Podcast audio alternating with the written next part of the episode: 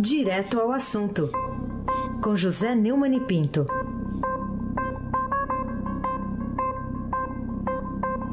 Neumann, bom dia. Bom dia, Raíssen Abac, o craque. Sempre procurando aquele quadragésimo primeiro na caverna de Alibaba. Sim, abre é. sésamo.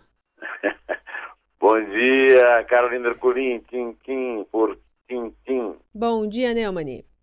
Bom dia, Diego Henrique de Carvalho. Bom dia, Almirante Nelson. E o seu pedalinho. Bom dia, Macio Evangelista Biasi. Bom dia, Clã Bonfim, Manuel Alice Isadora. Bom dia, ouvinte da Rádio Eldorado 107,3 FM. Aí se abate o craque. Ô, Neumann, você sempre insiste aqui que o que Tucano nunca é punido pelo judiciário, que Tucano não vai preso, né? Ainda não foi, tá? Mas você mudou de opinião agora, depois de Aécio Neves ter se tornado réu em decisão unânime da primeira turma lá do Supremo? É, o, o Aécio Neves é, foi transformado em réu, mas ainda não foi condenado. Quer dizer, réu ainda pode levar um longo tempo lá, né? Basta ver que o Celso de Mello ainda está segurando lá um processo há 10 anos. Né? De qualquer maneira, já é um passo. Né? O Aécio tá, pelo menos está provando ah, que o avô dele, Tancredo Neves, tinha razão quando dizia que a esperteza, quando é demais, engole o dono. Né? Ele eh, foi sorteado por Edson Fachin. O Edson Fachin é da segunda turma. O Edson Fachin é um relator duro, mas perde sempre as suas é, tentativas de fazer cumprir a lei com os seus colegas de turma, que são majoritariamente condescendentes, né? O Ricardo Lewandowski, o Toffoli, o Celso de Mello e o Gilmar Mendes. O novo sorteio caiu no Marco Aurélio Melo. Marco Aurélio Melo é bem mais condescendente do que o, o Fachin, mas o Écio não contava com o fato de que a turma lá é brava, rapaz. Aliás, o próprio Marco Aurélio fez o seu relatório com óbvio, né? Aquela defesa. Aliás, falar da defesa que o Aécio fez, vamos ouvi-lo, Almirante Nelson? Vamos ouvir o que, é que a Aécio teve a dizer depois da condenação? Eu recebo hoje com absoluta tranquilidade a decisão da primeira turma do Supremo Tribunal Federal, até porque é já esperada, e agora eu terei a oportunidade que eu não tive até aqui, de provar de forma clara e definitiva a absoluta correção dos meus atos. Eu estou sendo processado agora por ter aceito um empréstimo de um empresário, portanto, recursos privados de origem lícita para pagar os meus advogados. Não houve dinheiro público envolvido, ninguém foi lesado nessa operação. O que houve foi uma gravíssima ilegalidade. No momento em que esses empresários, réus confessos de inúmeros crimes, uh, associados a membros do Ministério Público, o que é mais grave, tentam dar a impressão de alguma ilegalidade em toda essa operação, repito, privada, para se verem livres uh, dos inúmeros crimes uh, que cometeram. E além do mais, a outra acusação que me fazem diz respeito a esta casa uh, do Congresso Nacional. Sou acusado por votos que dei e por opiniões que proferi. O tempo agora me permitirá, de forma serena, de forma absolutamente tranquila, provar a absoluta correção dos meus atos. E é isso que farei. Essa não é muito inteligente, não, né? Porque ele faz uma confissão aí, porque já esperava essa decisão da primeira turma do Supremo. Ou, ou ele sabia o que ele fez, e acho que sabia mesmo, não tem nada de ingênuo, ou então ele não, não sentiu o peso de uma afirmação como essa. Se ele esperava uma condenação unânime, e, e de 4 a 1 no caso da obstrução de justiça. A respeito do caso dele, é porque ele não tem muito a apresentar em defesa, a não ser um lero-lero que ninguém é, pode levar a sério, Carolina Ercolim. Neumani, então fala pra gente quais são as consequências que essa decisão do Supremo terá no âmbito do PSDB e também no panorama eleitoral deste ano.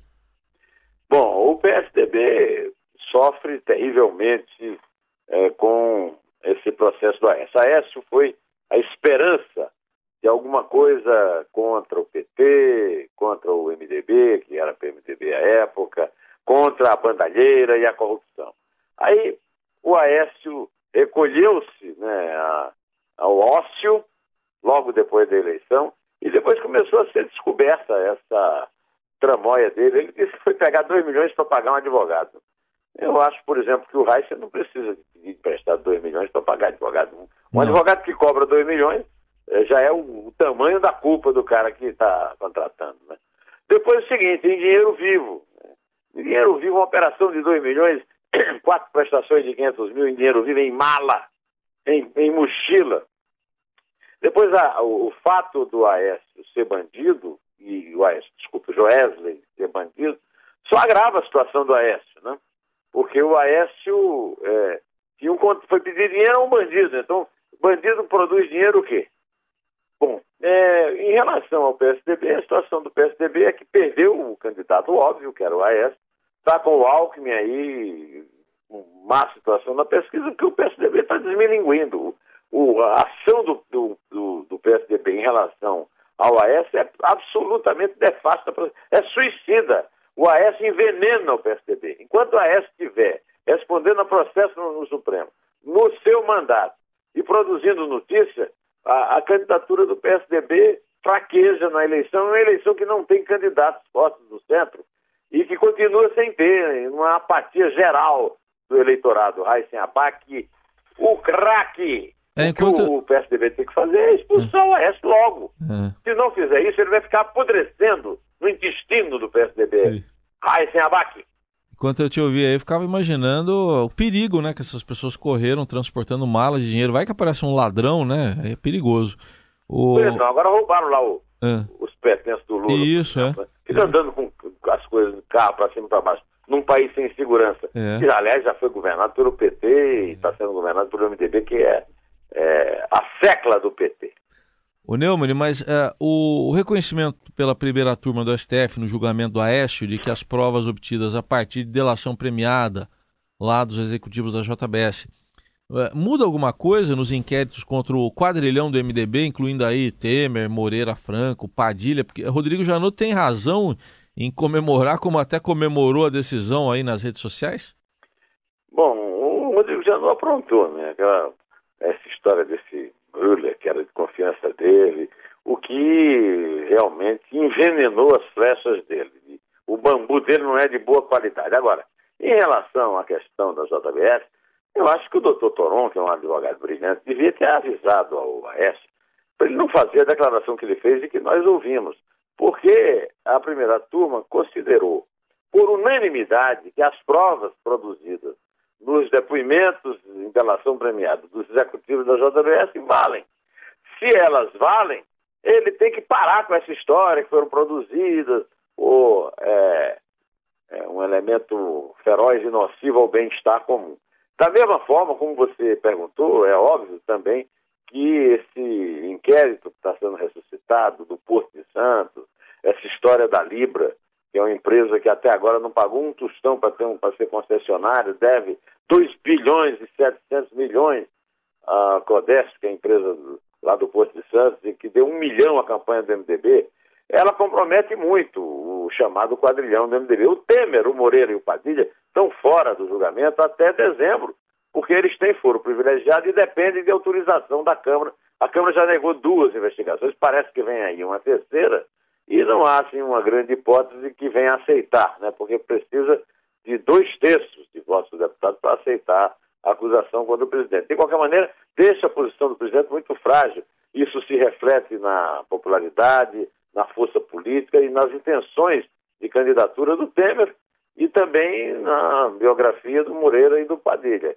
Quer dizer, as coisas é, mudaram nessa votação da primeira turma porque elas mostram o seguinte: o, a, a, delação do Joésia, que ainda está subjúdice lá no próprio Supremo, pode, pode até ser considerada é, inválida e ele ficar na cadeia como está. Agora, a, as provas que essas delações produziram continuam tendo efeito nas vidas de todos os citados, inclusive Aécio, do, outros do PSDB e os do MDB, do governo Temer e do PT. Carolina Ercolim, tintim por tintim. Meu maninho, enquanto isso, a segunda turma do Mesmo o Supremo, por 3 a 2, manteve a decisão monocrática de Dias Toffoli, devolvendo a elegibilidade requerida pelo ex-senador Demóstenes Torres, embora não lhe tenha devolvido o exercício do mandato que foi cassado pelo Senado. Você diria que o Supremo prevalece, no Supremo prevalece a velha lei dos dois pesos, duas medidas? É. A primeira turma condena, a segunda turma absolve. A primeira turma é dura, né? O, é a turma do Alexandre de Moraes, que é o presidente, do Barroso, do Marco Aurélio, é, do Fux e da Rosa Weber. É uma, é uma turma que condena, contrariando as expectativas do PT, que contam com o voto da Rosa Weber contra a jurisprudência do voto é, da prisão após a segunda instância. É, o, o, o Toffoli tinha lá suas razões. Vamos ouvir o que o Toffoli eh, disse para defender a devolução do, da elegibilidade de Demóstenes Torres. Vamos ouvir, Almirante Nelson, por favor. A invalidação daquelas provas, diretamente delas derivadas também, as que delas derivadas, que subsidiaram a conclusão quanto à perda do mandato de Demóstenes Torres no Senado, não podem amparar efeitos prospectivos. Para o mundo jurídico, não digo para o mundo político, mas para o mundo jurídico, aquela resolução não surte efeitos no patrimônio do cidadão Demóstenes Torres quanto à sua capacidade eletiva em decorrência daquela resolução. Evidentemente que uma vez ele se registrando candidato, se analisar se há, analisar se há outras outras inelegibilidades eventualmente presentes. Analisar se há Parece Era tema, isso. né? Era o Pois tema? bem, o, o- o- acontece que o, a- a- essa segunda turma, deixa que eu solto, né? Ela, já, é- ela parte de, um- de uma decisão anterior do próprio Supremo de que as provas contra Demóstenes não valem porque as gravações foram feitas fora da, do âmbito da autorização judicial. É, eu sou favorável que ah, se guarde sigilo telefônico e tudo. Agora, acontece o seguinte, assim já se provas ilícitas já derrubaram a projeção Castelo de Areia e outras. E o que acontece aí é que essa turma é predominantemente uma turma, é, digamos, leniente, né? E por isso ela soltou o Demóstenes. O Demóstenes não é nenhum anjo, não. O Demóstenes é, é é o pior tipo, né? É o falso. Ele se fingia de varão de Plutarco, de grande combatente contra a corrupção do PT. Ele era do DEM lá no Senado. E por causa disso foi caçado no Senado, né? Agora, o, o Dias Toffoli e seus companheiros eh, Lewandowski e, e é, o Dias Toffoli, o Lewandowski e o Gilmar Mendes, é, contra os votos de Celso de Mello, Decano e de o, liberaram para disputar a eleição, embora não tenham devolvido a sua condição de senador. Né?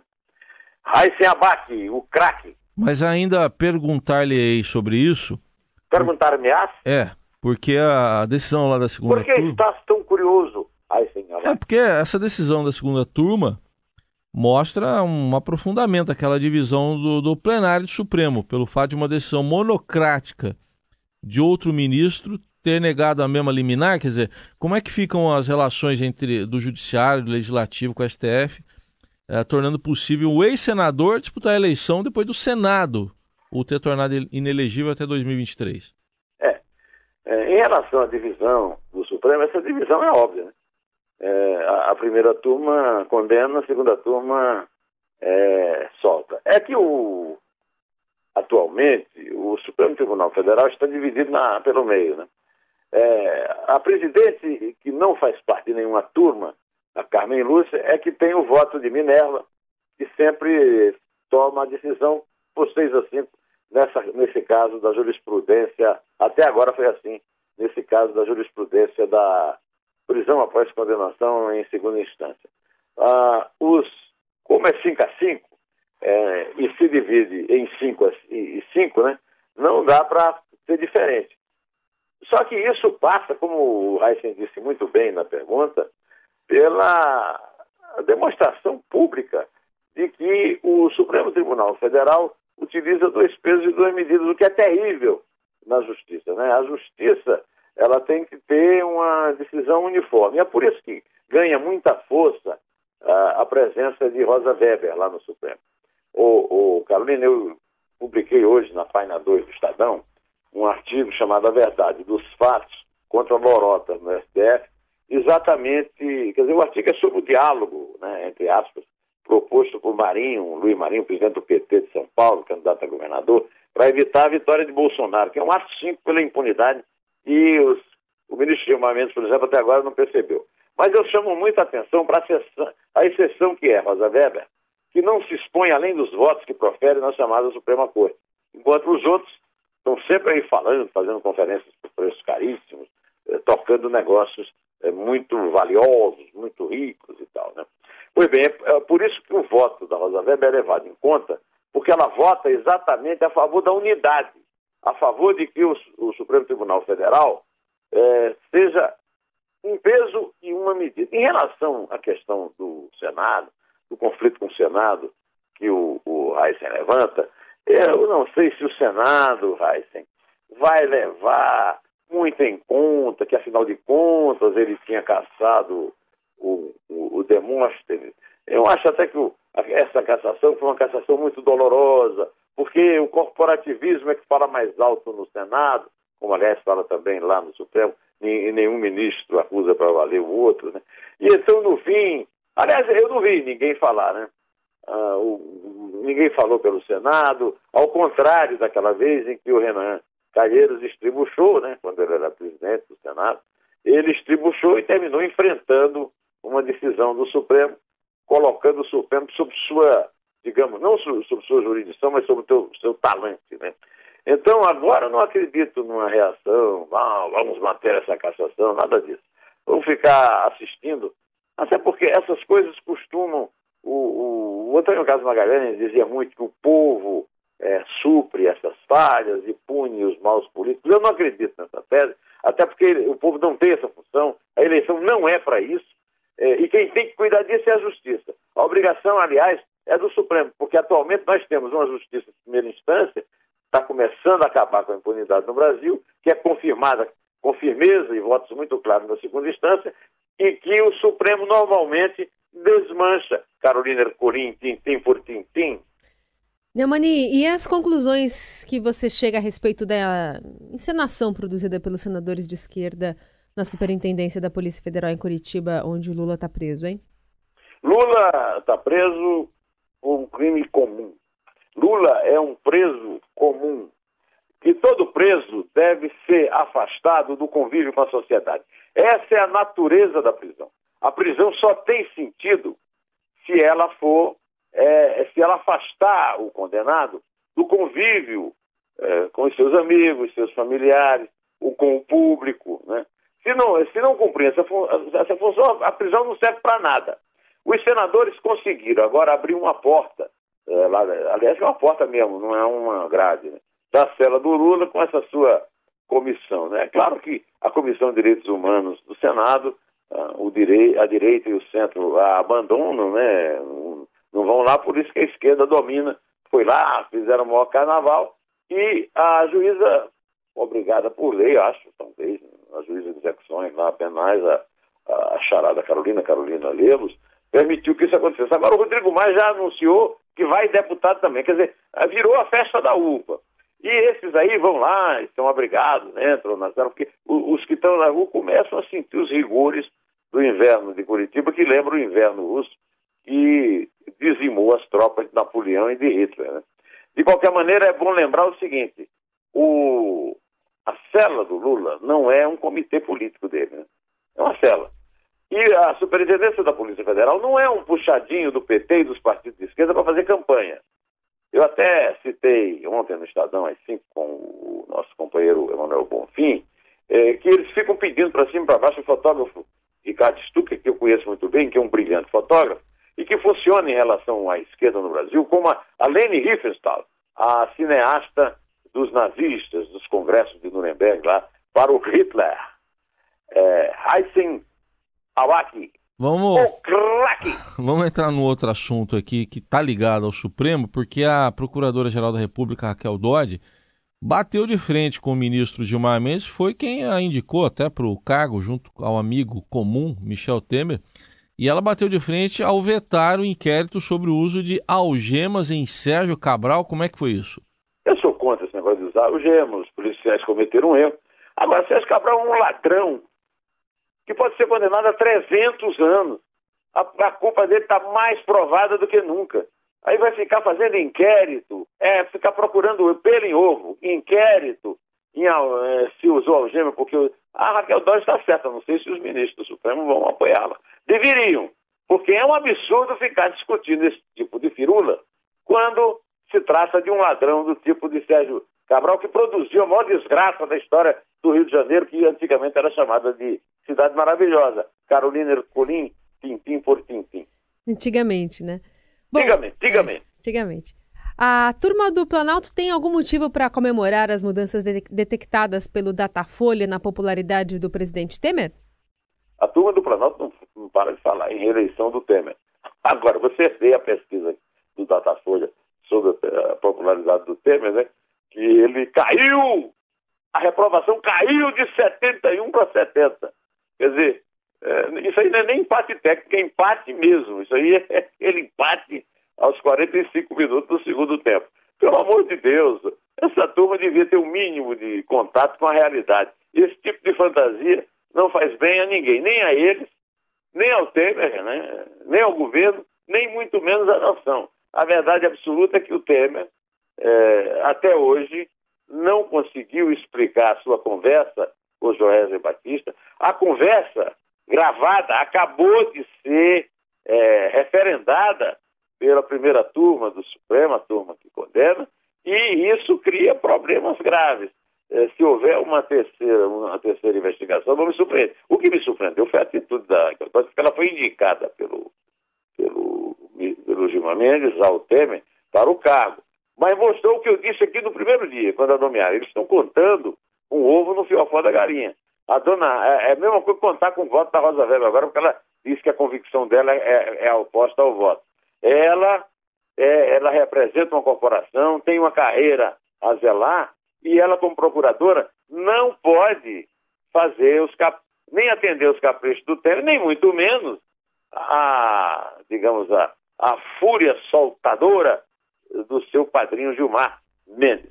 Bom, ontem eu tinha pensado impedia o Almirante Nelson que encerrasse diante do, do quadrilhão do, do MDB, com Temer, o Moreira e o Padilha na cadeia, é, na, no Palácio, e o, o Henriquinho, Eduardo Cunha é, na cadeia, o Gedel na cadeia, né, o Rodrigo Rocha Loures na prisão domiciliar sem tornozeleira, para tocar Abre de César e Raul Seixas. Mas eu fiz uma homenagem a, a nossa grande dama do samba, do Aníbal Nilar, e reservei o Abre Sésamo para hoje. Pode tocá-lo, Almirante Nelson Volta.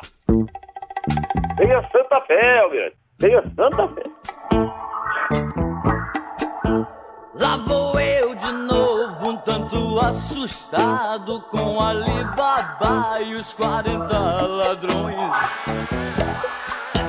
Já não querem nada com a pátria amada, cada dia mais enchendo os meus botões.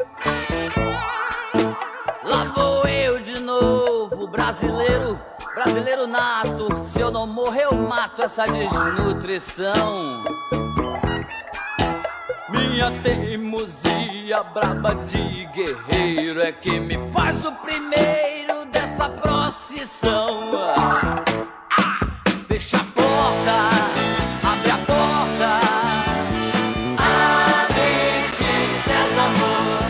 Pode contar, Carolina. Do 40 ou do 3? 40 é muito bom. Muito, né? O Emanuel nos imite todos. vamos de três mesmo, Vamos Carolina. de Não vamos arriscar, não. Então vamos lá. É 3. Quem vai nessa pira, tá escrito aqui. É dois. É um. Porra, no meio da Em pé. desse vai e vem. É tudo mentira. Quem vai nessa pira atrás do tesouro do Ali Bem Bem?